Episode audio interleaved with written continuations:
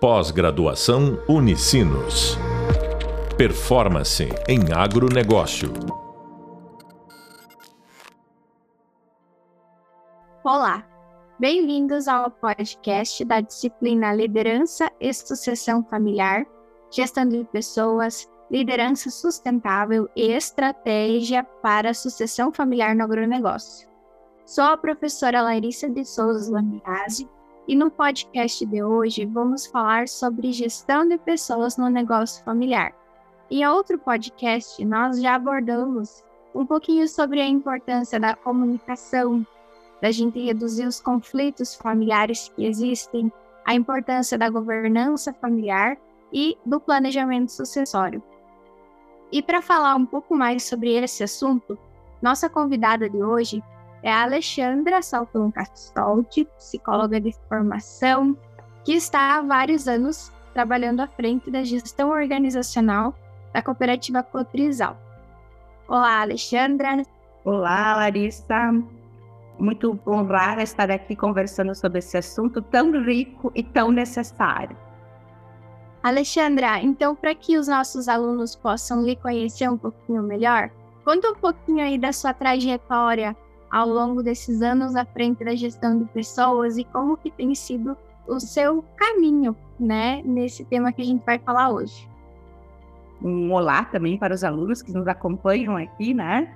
É, estou então, Larissa, né, há 28 anos aqui na Cotrizal, à frente de gestão de pessoas, acompanhando não só o público interno, que a gente tem assim projetos de aprendiz do campo, que abrange, então, justamente as propriedades dos filhos, netos, né, os familiares de proprietários, enfim, e sócios também, né? Temos bastante aprendizes que hoje já estamos sócios nossos. Então, nessa minha trajetória, dentro dessa parte de gestão de pessoas, a gente acompanha exatamente assim essa questão de como a, essa gestão de pessoas envolve uma série de processos e que principalmente eles convergem assim sempre para o mesmo objetivo, desenvolver pessoas né, no seu ambiente de trabalho, seja ele dentro da cotrizal ou seja ele dentro das propriedades. Então a gente percebe assim que esse esse desenvolvimento uh, requer muito preparo, requer bastante estudo, né, para que essas pessoas possam estar entregando os resultados uh, que a organização espera dela, seja a propriedade ou seja a cotrizal. É desenvolver pessoas eternamente, uh, fazer um trabalho assim contínuo, incansável, cheio de desafios, muitas vezes, né, Larissa, parece assim um tanto antagônicos, no sentido assim que é para curto prazo ou para longo prazo, né? Requer preparo mais técnico ou comportamental. Então, assim, gestão de pessoas daí essa ponte, essa proximidade entre os vários gaps necessários para desenvolver essas pessoas. Exatamente. E a gente vê, Alexandra, que investir em capital humano tem sido um potencializador das organizações, sejam cooperativas, sejam propriedades, né? Então, todas elas buscam desenvolver pessoas e capacitar, porque quando as pessoas da nossa organização estiverem mais engajadas, estiverem se sentindo bem no seu ambiente de trabalho, que tenham qualidade de vida no trabalho, como se fala, a gente sabe que o desenvolvimento e o rendimento dessas pessoas vai ser muito melhor e vai trazer melhores resultados para a organização. Alexandra, uh, quais, quais os desafios da gestão de pessoas nos empreendimentos rurais, você comentaste que acompanha internamente dos colaboradores da cooperativa, mas também eu sei que acompanha os projetos sociais, projetos que trabalham mais com as famílias de produtores rurais. Frente a esse trabalho desenvolvido, que é muito admirável, quais são os principais desafios? O que, que você observa de dificuldade nesse contexto? Olha só, eu percebo que o maior desafio da gestão de pessoas nesses empreendimentos rurais é o diálogo, Larissa, né? A dificuldade de manter uma comunicação eficaz, proativa, com menos ruídos, como a gente fala, né, na minha área, com bastante clareza e com comprometimento, certo? Porque não adianta nada fazer combinados se, a, se não há uma entrega desses combinados, né?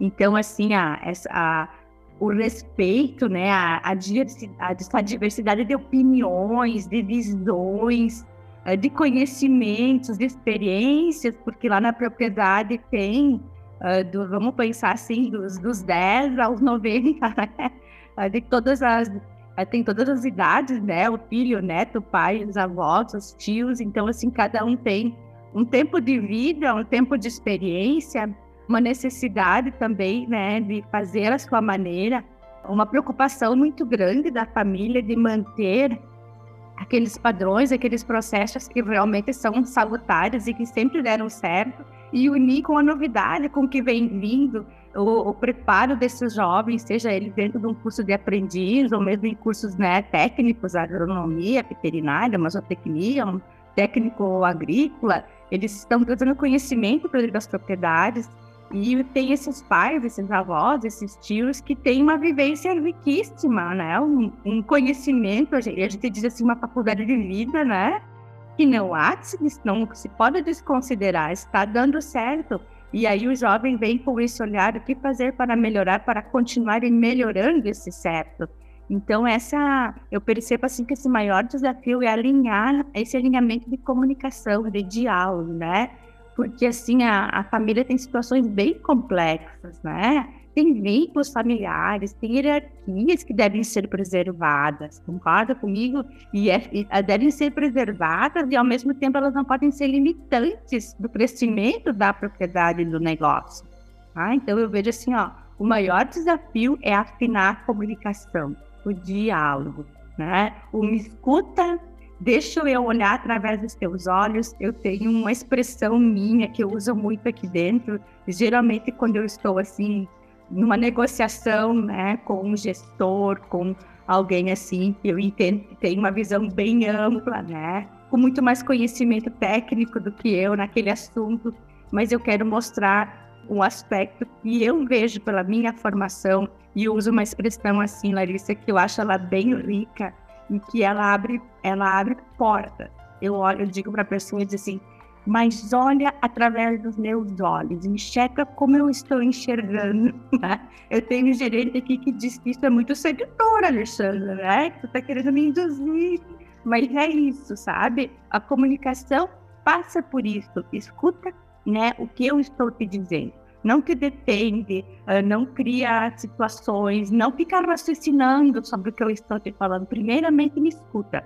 Então, essa escutativa, afetiva, cuidadosa é essencial, né? É o maior desafio que essas famílias, esses gestores têm que ter.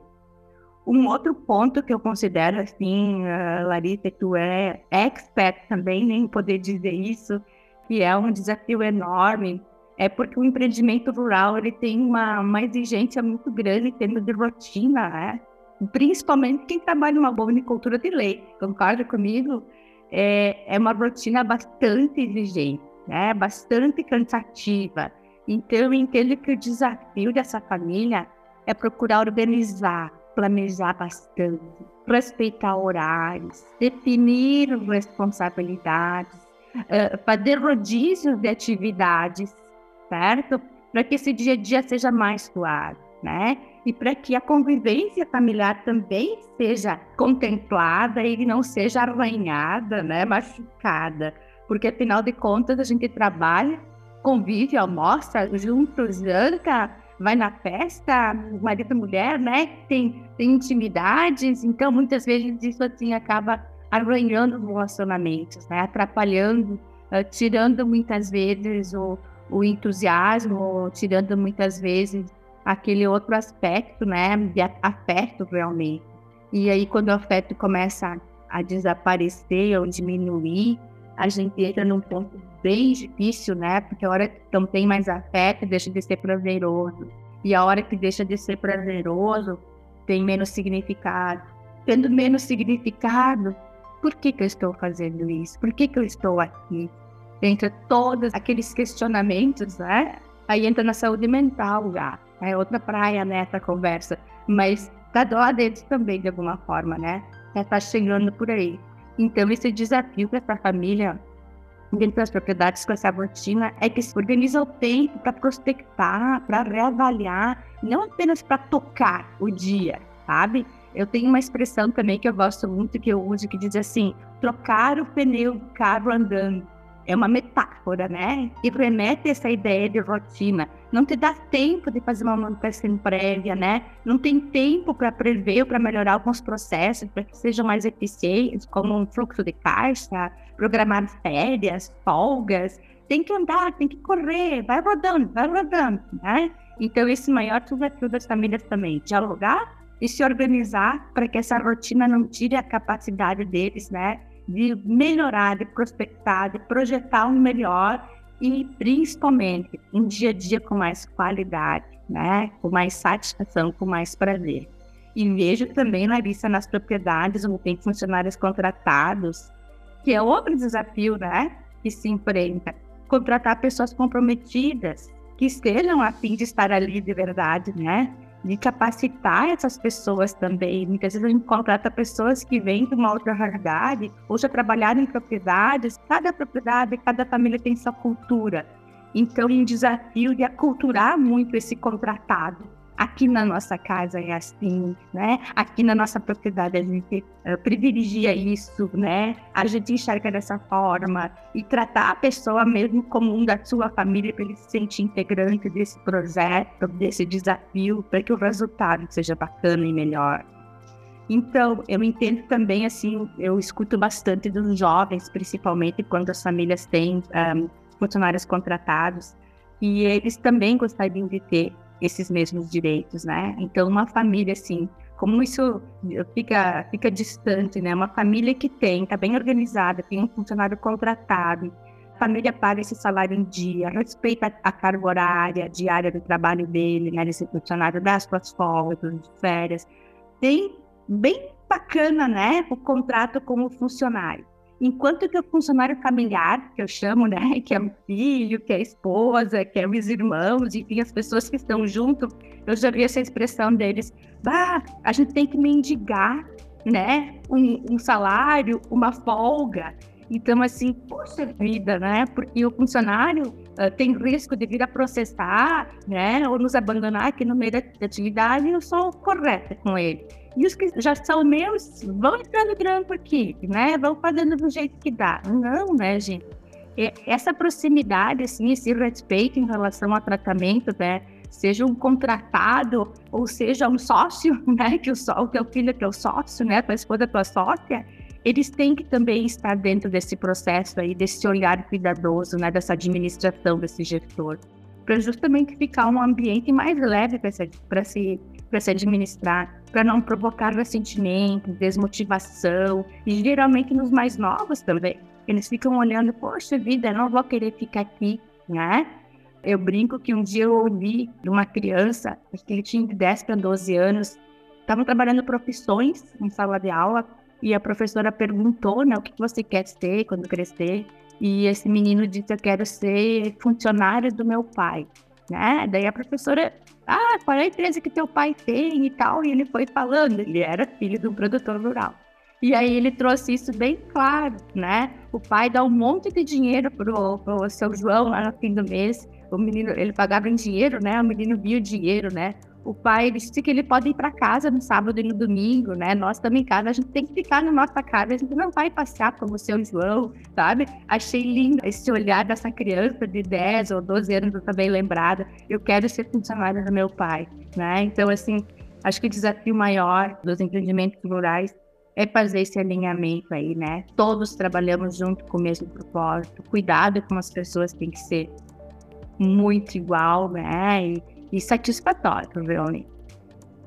É, é muito gratificante ouvi-la, Alexandra, porque parece que uh, os meus pensamentos acabam casando com o que você falaste.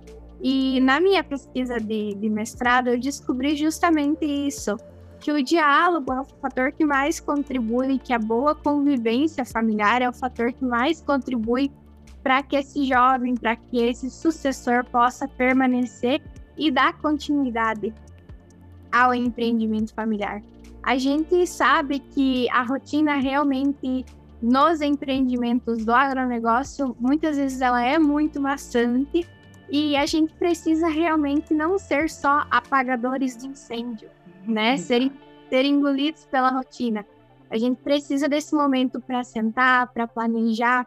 E aí eu já pego lá aquela questão de re realizar reuniões familiares, estabelecer metas, objetivos. Isso tudo só tem a agregar ao empreendimento. E obrigada, Alexandra, por trazer tantos exemplos bacanas aí do seu dia a dia, das suas vivências, que com certeza agregaram tudo isso que a gente está falando. E a gente percebe o quanto é importante que exista equilíbrio entre aquela formação, a faculdade da vida que falaste, e a formação que o jovem, que o sucessor, ele traz de fora da propriedade. Eu acredito fielmente que hoje as propriedades, os empreendimentos rurais de sucesso, eles estão caminhando por essa estrada, aonde a gente consegue fazer o equilíbrio entre uma formação acadêmica, uma formação externa do empreendimento e aquelas faculdades de vida que os nossos pais, os gestores têm do empreendimento rural. Isso é realmente muito rico e falastes aí muitas coisas que com certeza vão agregar muito. A importância, por exemplo, de separar o pessoal do profissional. Isso é uma dificuldade imensa, porque além de você estar executando o trabalho na propriedade rural todo o dia todo, quando você senta para almoçar, que é o teu momento família, que é o teu momento de lazer, você senta ao lado daquela pessoa que trabalhou ao seu lado também o dia todo. E aí muitas vezes é difícil que a gente faça essa separação dos assuntos, o que, que é profissional e o que, que é pessoal. E aí existe um ambiente propício para o surgimento de conflitos, que a gente viu que é muito prejudicial. E aí a gente já ouviu diversas dicas aí de você de coisas que a gente pode fazer para minimizar esses impactos, criar regras, estabelecer uma rotina mais organizada, e isso tudo tende a contribuir para o empreendimento. Alexandra, hoje a gente sabe que os nossos empreendimentos rurais vão precisar cada vez mais líderes capacitados líderes capazes de desenvolver essas pessoas e fazer com que essas pessoas sejam engajadas, sejam motivadas e tenham aquele laço de engajamento, possam realmente sentir e valorizar aquela cultura que tem a organização, né? Que possam realmente se aproximar e pertencer de fato àquela organização. Que características você atribui para esses líderes aí que vão trabalhar diretamente com a gestão de pessoas?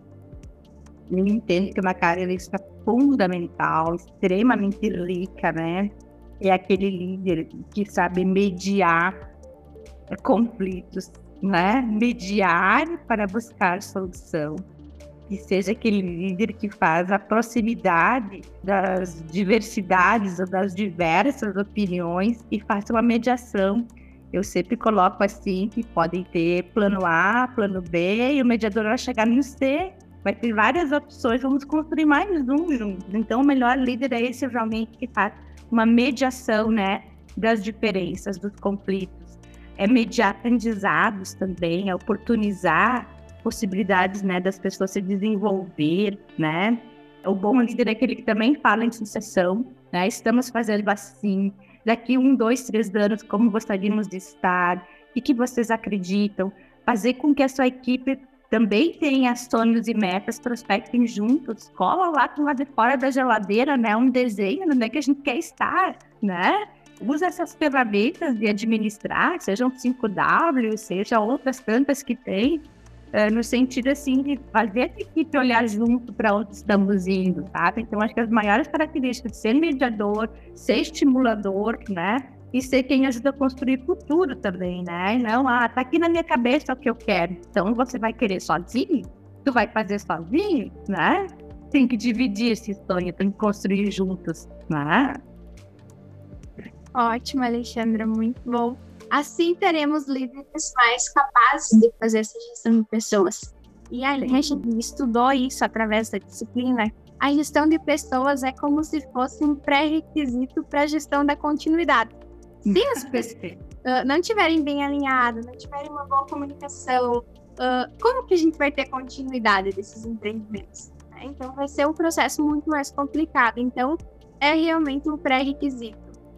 Alexandra, a gente já está se encaminhando para o nosso encerramento, e aí eu queria convidá-la para deixar uma mensagem, alguma dica, alguma coisa que você gostaria que os líderes né, que estão nos acompanhando, esses alunos em formação, pudessem levar para a vida para fazerem uma gestão de pessoas melhor nas suas organizações, sejam organizações empresariais, sejam organizações familiares. Então, Larissa, eu diria assim que uh, a gente tem que cuidar vários fatores, né? Fazer um equilíbrio de vida pessoal, né? emocional, social. Um de umas situações assim dentro da, dos empreendimentos rurais, eu sempre digo assim que as pessoas têm que ter atividades individuais, né? O filho, a filha ter as suas equipes, os seus amigos, é, jogos, a mulher ter uma participação com alguma associação, o homem também, terem atividades individuais, que eu chamo. Não tudo em família o tempo todo, sabe? Ter o seu, as suas possibilidades de se, de se relacionar com outras pessoas, da sua faixa etária, dos seus interesses, como se fosse hobby, lazer, né? E ao mesmo tempo pode ser também para algumas atividades individuais, é muito salutar em qualquer situação, não só em empreendimento familiar, né? As pessoas têm que ter uma vida, eu digo assim, uma vida solo, né? Além de só uma vida coletiva, né? Ou, ou em conjunto. Ao mesmo tempo, assim, também eu entendo que as pessoas têm que trabalhar bastante as suas dificuldades, né? Para enxergar quais são as suas melhorar os seus pontos fracos, que muitas vezes até o ponto fraco que impacta lá na situação para ela ser resolvida, né? Ah, eu tenho dificuldade de aceitar não, de aceitar uh, que alguém me, me critique, eu só gosto de elogios. Então, assim, quanto a gente tem que se autodesenvolver também? Vamos nos conhecer mais. Eu deixo isso como uma sugestão, né? As pessoas olham muito isso. Ah, eu preciso fazer isso, mas o que, que você está fazendo de efetivo em relação a isso? Quanto você está se desenvolvendo no sentido de você te conhecer, trabalhar as suas dificuldades, né? Todos temos as nossas mazelas, né? Os nossos infortúnios, as nossas as nossas frustrações.